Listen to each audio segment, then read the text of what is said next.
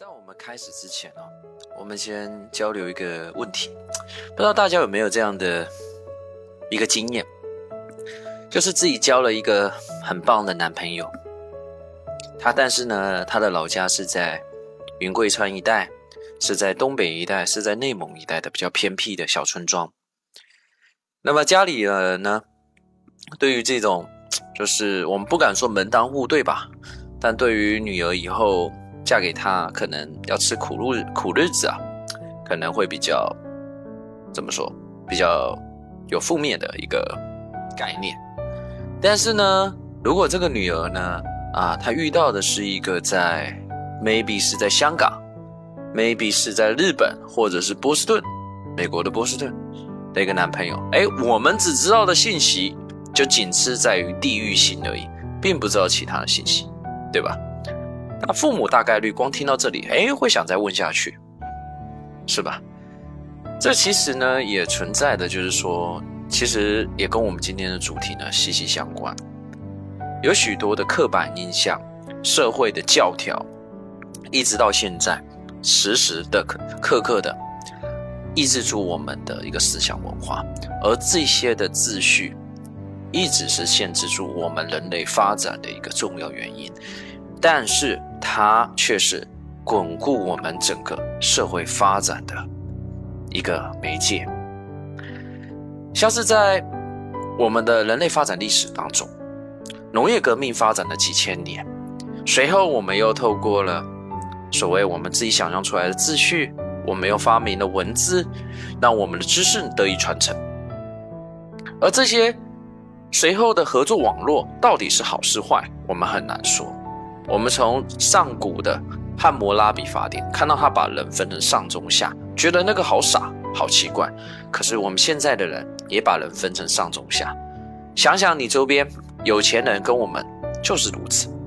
我我曾经看到很多哈有钱人或有权利的人，因为我说一个有权利的人吧，就是我之前有一个朋友，他们家里背景比较好，他光搭一个地铁站没办法。上车，他都可以去透过他父亲的关系，因为没有买地铁，过年的时候大家都买不到票，他可以先上车，之后再去进行补票，都可以透过这种方式。那我们对地域性的歧视呢，是又又又更明显的。你知道，来自农村呢，大家恨不得都觉得你怎么，只是说不太不太想跟你玩。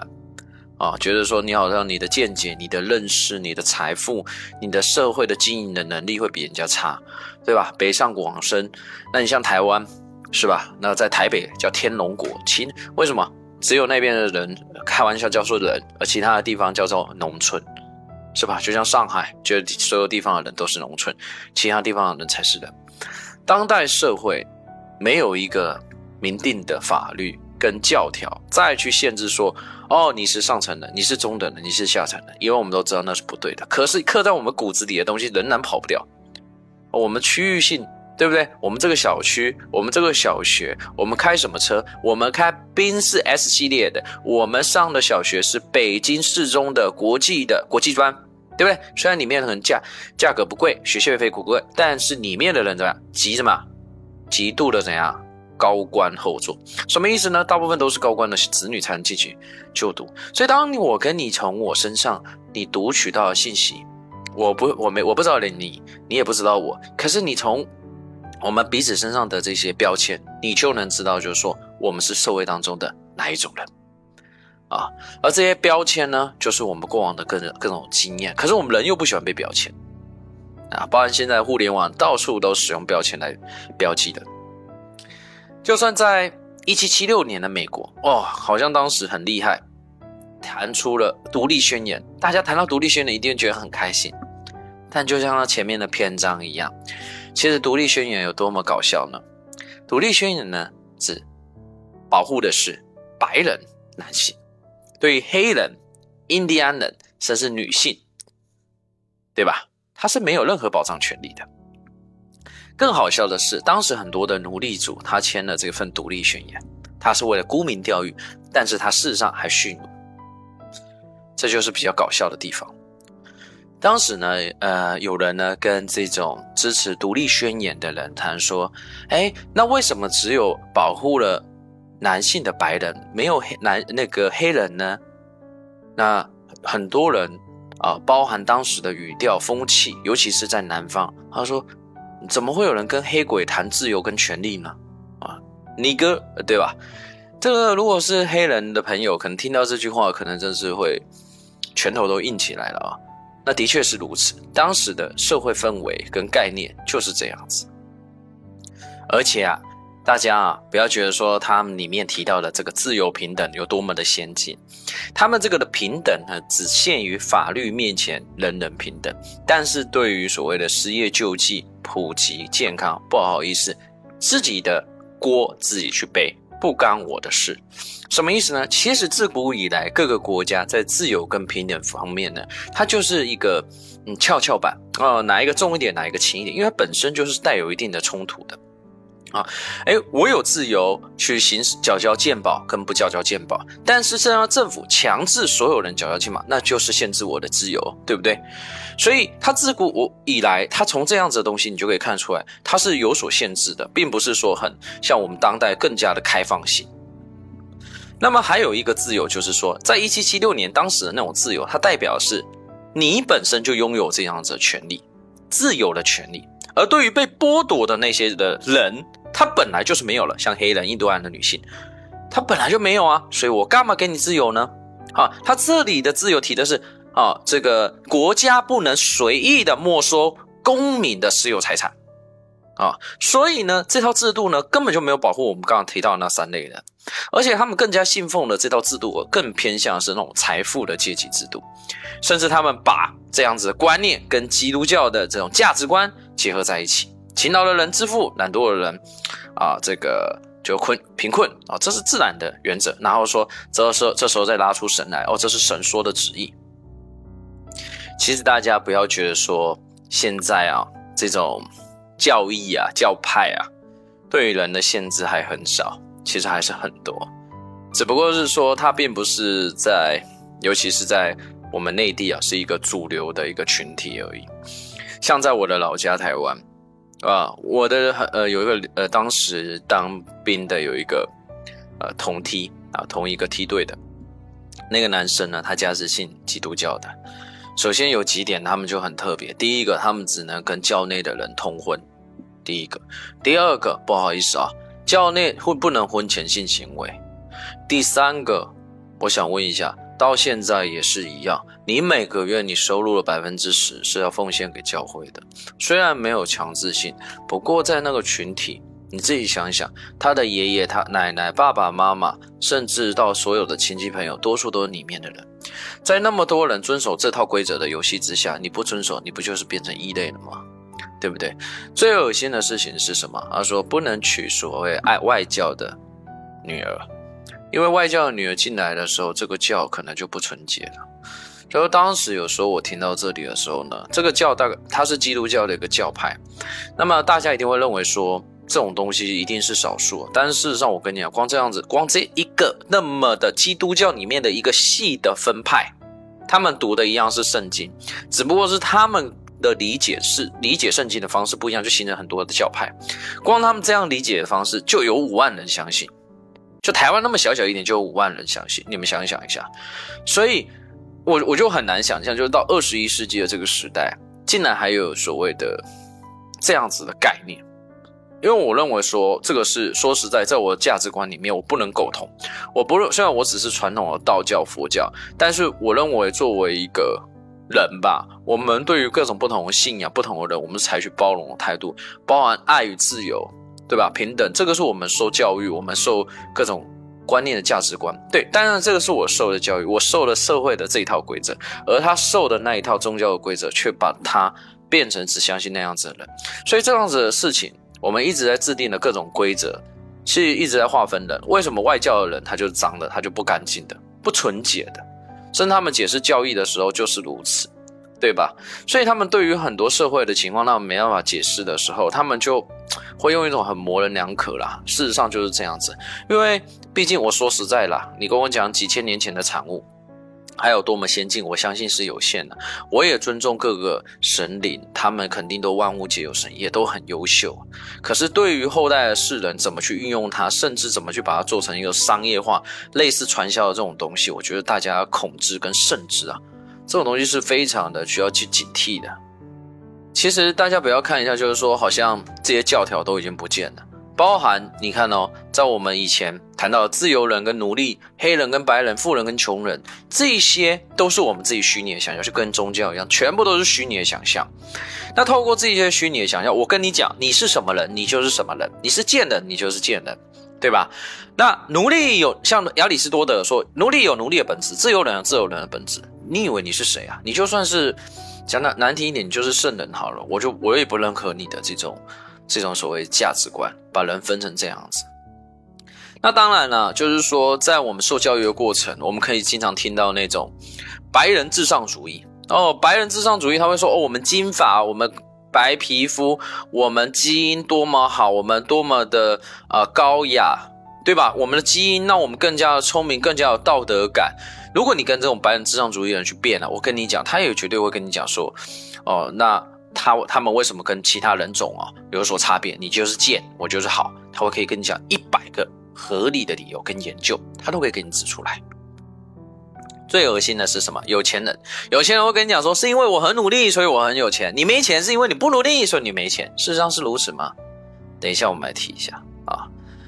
那么种姓制度也是一样了啊，种姓制度呢也是很扯淡。种姓制度其实最最早期呢，它都只是什么？它只不过是印度北部某个某个区域的一个信仰而已啦。种姓制度啊，那么种姓制度它就是当时的这个这那个少数族群要控制多数多数族群的时候所形成的一个一个制度。那么，我们透过婆罗门教，对不对？你信仰的东西，我透过这个宗教，你信仰的东西来去控制你，对不对？眼睛会化成什么？太阳，对不对？大脑会变成月亮，然后就会变成不同的人，就是如此。包含中国古代的风俗通哦，风俗通我不知道大家有没有听过，就是那个刘歆，东汉的那个刘歆啊，他也是一个天才啊。有有机会的话，会讲到他风俗通的话，他当就是对于。当时我们古代中国所有的风俗习惯、传统礼节、服饰，很多细节，总共大概十九卷左右啦。我之前也有读过啊。那么它呢，记载了很多一个我们的传统，里面就有提到女娲开天辟地。他说怎样呢？哎，有钱人他是黄土做的，贱人是用什么绳子做的，泡在黄土里面拉，就是随意随随便便做起来就是这样子。那然而就我们所知啊。是吧？这些阶级啊，这些所谓制度，这些所谓的分层，真的就是人的自己的想象。那么，在生物学当中，你能不能跟我讲说，从一眼，如果我一两个人，我把一个王思聪，我让他穿成乞丐装，然后呢，我穿成满身都是 LV 的衣服，你可以跟我讲说，到底谁还是有钱，有钱还是穷？就我们只要到这个波士顿，或者是到一个日本人的地方，到一个西巴西人的地方。你去问他，他有办法那样子吗？他也没办法区分。对，他说他会认为我有钱，而不是王思聪有钱，对吧？有一份统计，它叫做 Urban Institute，它统计大约百分之三十五到四十五的财财富啊，在社会上那些有钱人财富，大部分都是靠继承所得的。那么孩子呢，不太可能跌破这个所谓的玻璃的 glass ladder 这个天花板 floor。其实呢，考虑到其他的优势，如果更好的家庭教育资本，那么他们的发展自然就是更好的。呃，我们想去讲强调的是什么？其实当代社会，富人之所以会变富人，他很多都是靠于继承。那你说有没有原始积累的方式？有的，有的。但是我可以跟你讲。就是说，如果他是来自一个富人家庭，多数都是来自一个富人家，尤其在现在二零二三年的期间，我们是呃七九七九七开改革开放啊，在长达将近二三十年的这个这段时间啊当中，那么我们的很多的原始的财富和积累，包含到现在大部分的企业都是到了第二代，那到了第二代，其实除非这个人真的是智商有问题，整天乱搞吃吃喝嫖赌，但事实上呢，对于这个第二代的教育呢，第一代他是更加的注重，因为他没有嘛，所以他更多会让他去留学教育见解。那就像是我认识一个在浙江，呃，他是做 LED 的 LED 的一个呃总裁。那么他的那个女儿跟我也差不多大，可是呢，他女儿就比我小几岁。可是他女儿呢是读 Cornell 的，浙大毕业，然后去读 Cornell，回来呢就开一个事务所。也不在乎说赚很多，但是他的人生经历跟见解就会非常高，而且他不在乎财富的快速积累，因为他又不缺钱，对吧？所以他可以酝慢慢的去酝酿许多诸多的作品去产生。可是你相较于说，如果你只是普通家庭，你跟我讲说我要慢慢酝酿呃好的作品去产生，你觉得有可能吗？啊，是吧？甚至他女儿，我当时看过他那个作品，真的大部分都是用抄的。用抄的啊，其实这这是设计界的大忌了。但是用抄的，事实上用抄的，那人家也是去 Cornell 吧，对不对？那所以我也是觉得说，这个就是权力的游戏，社会上就是如此。推荐大家哈，嗯，在这本书的时候呢，我刚好又再去复盘了一个这部好电影，叫《窈窕淑女》，它是原著呢，它是萧伯纳的《卖花女》。它基本上就是在谈论一个，就是说，哎，一个卖花的一个女孩子。那么我记得拍成电影的时候，她是一个，她是好像是一个朝妓女郎，啊，她好像是一个朝妓女郎。那么那个朝妓女郎呢，她有点不一样的地方，就是说，哎，男主角呢认为说，哎，可以透过改造她，啊，透过改改造她，那改造她呢，她可以变成什么呢？哎，变成上流社会的人。对不对？透过改造他，透过改造他的言行举止，而且最恶心的事情，就是说，有时候我们现在来看哦，就是说里面那个叫做希金斯教授 Henry 教授，因为他不认识这个卖花女嘛，但是他透过他的一言举一举一动，呃，包含吃东西，包含喝东西，包含站着坐着，他就知道他是社会当中的什么样的 level 的人。好，所以为什么我们经常说，我们现在家庭一直跟我们讲说，我们要有家教。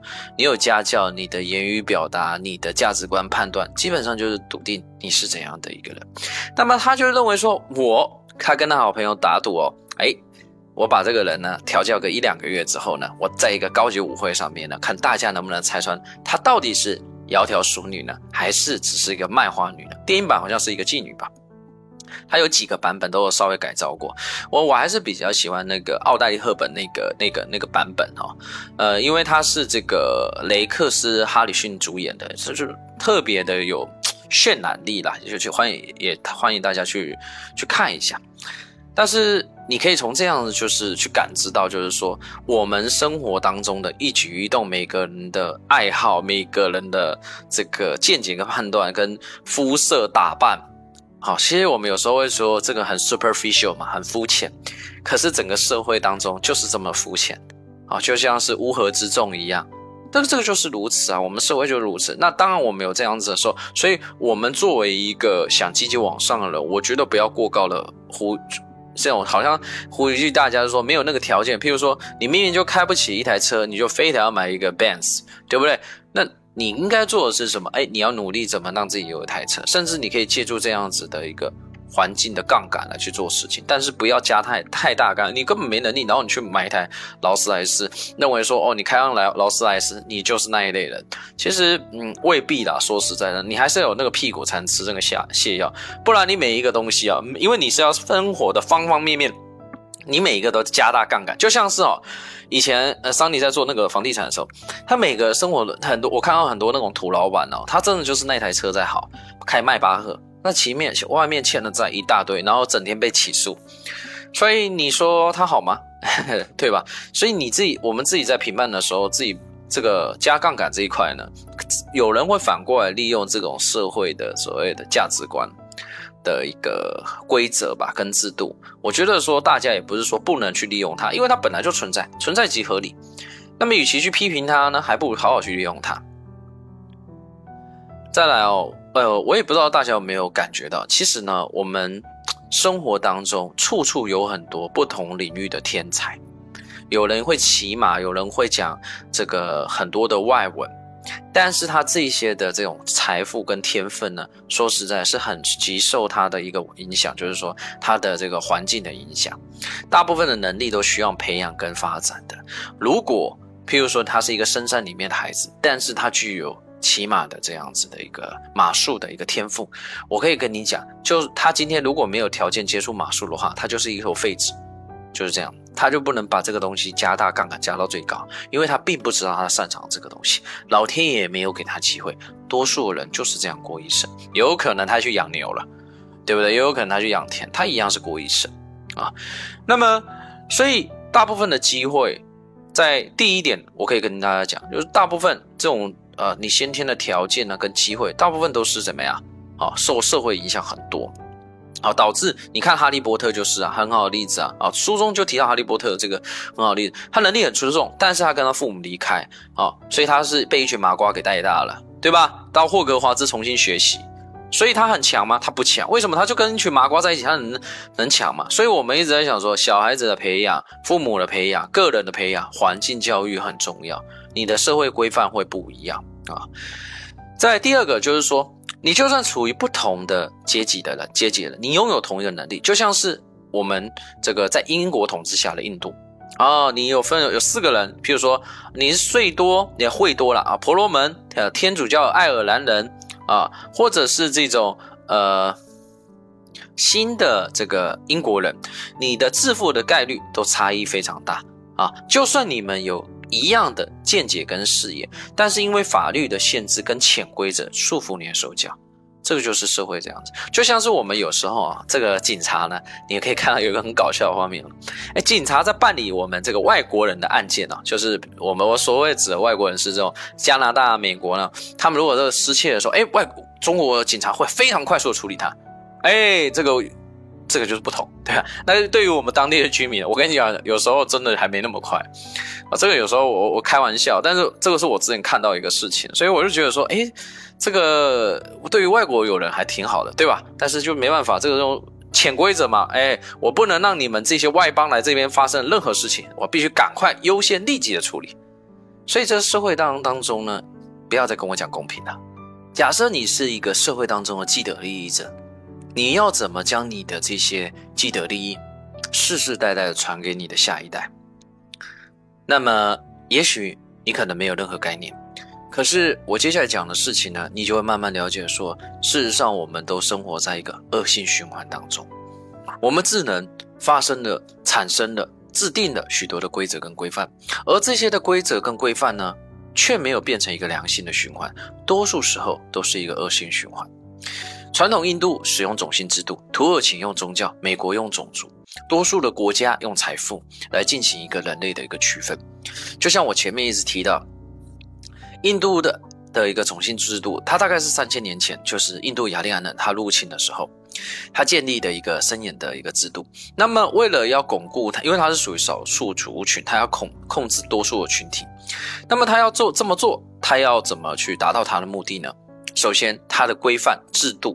规章全部上层的跟下层的就是不一样，甚至不能坐在一起吃饭啊，这些都是有严格的法律来去进行这个规定的。再加上我要怎么去渲染它，我要让你知道，你出生下来，你的下一代就不配拥有跟我一样的条件。很简单，神化它。所以为什么我们共产党强调的是一个无神论？其实强调无神论的好处就是说什么？去除世代的这种不好的东西啊啊，那么。统治者在主张的时候呢，你要污蔑一个人。其实，如果你是一个统治者，你现在打算呢污蔑什么东西？下等人群。那你要让上等人群跟下等人群呢自然而然的分开。很最好的方法就是透过宗教说他们怎么不干净、不洁。你有没有看到刚刚我们说的基督教的在台湾的那个某个教会，他也是如此啊。他就在我家附近，他也是认为说不能跟外外外教人结婚，因为他们不洁。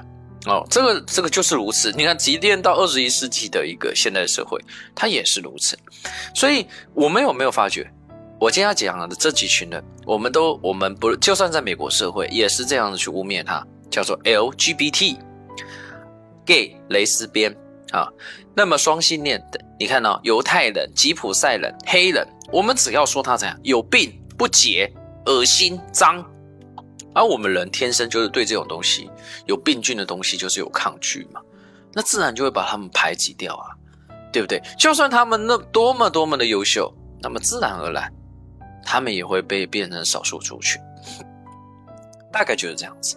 所以如果你要摒除这一切，我认为做的最好真的是犹太人。当然了，我们会觉得他们利己主义的，很强调自己的，很自私的。可是如果你以一个族群来讲的话，他成千上万年都遇到这种问题的话，他不自私一点的话，他怎么去活下来呢？甚至怎么继续去保留他们的一个传统呢？是吧？当然，我们现在社会啦，我就不说是哪里的，就某国啊，也是一样。哎，我住在北上广深的啊。那么呢，你这个儿子呢？啊，我有个女儿啊，我是住在北上广深的，啊，你儿子呢是这个，你是一个这个或者重庆的，好了。那我们咱现在接下来呢，想买一套这个我给我们儿子女儿的一个一套房子嘛，对吧？他们未来成家使用的，就他们定居在杭州，就要看一看呢，这一套房子呢，哈，也至少要三五百万。好了，那我们家出一半，你们家出一半，你认为？这算不算是一种歧视呢？或者这是一种筛选你的方式呢？当你出不起的时候，他自然就知道你是一个怎样社会阶级的人，对吧？因为在我们普遍的教育之下，单亲这个说不是单亲，就是说一胎化政策，生的子女又少，大部分的父母亲是会帮儿子或女儿来去承担一部分的这个购房款的。那你想想，三百万的房子或五百万的房子，你至少就是要一百五十万，一百五十万两边家庭七十五万，对于一个北京家庭拿得出来吗？拿得出来，但对于云贵川的家庭呢，未必有那么好，而且要是现金哦。那我相信很多人都遇到这个问题，对吧？透过财富，我去筛选你是不是符合这个 level。我现在还没有说我那个朋友哎，他们买了一个房子是一千两百多万吧，啊，他们家庭差点爆爆发革命，那。各个的制度跟规章，全部都是透过不同的规矩来去限筛选人，来去筛选人。而现在的人，现在的社会，全部都是用钱去筛选。好了，今天就聊这么多。一个人能走多远，关键在于与谁同行。我们用跨越山海的一路相伴，希望得到你订阅、分享、评论的称赞。我是桑尼，我在桑尼学习看，与您不见不散。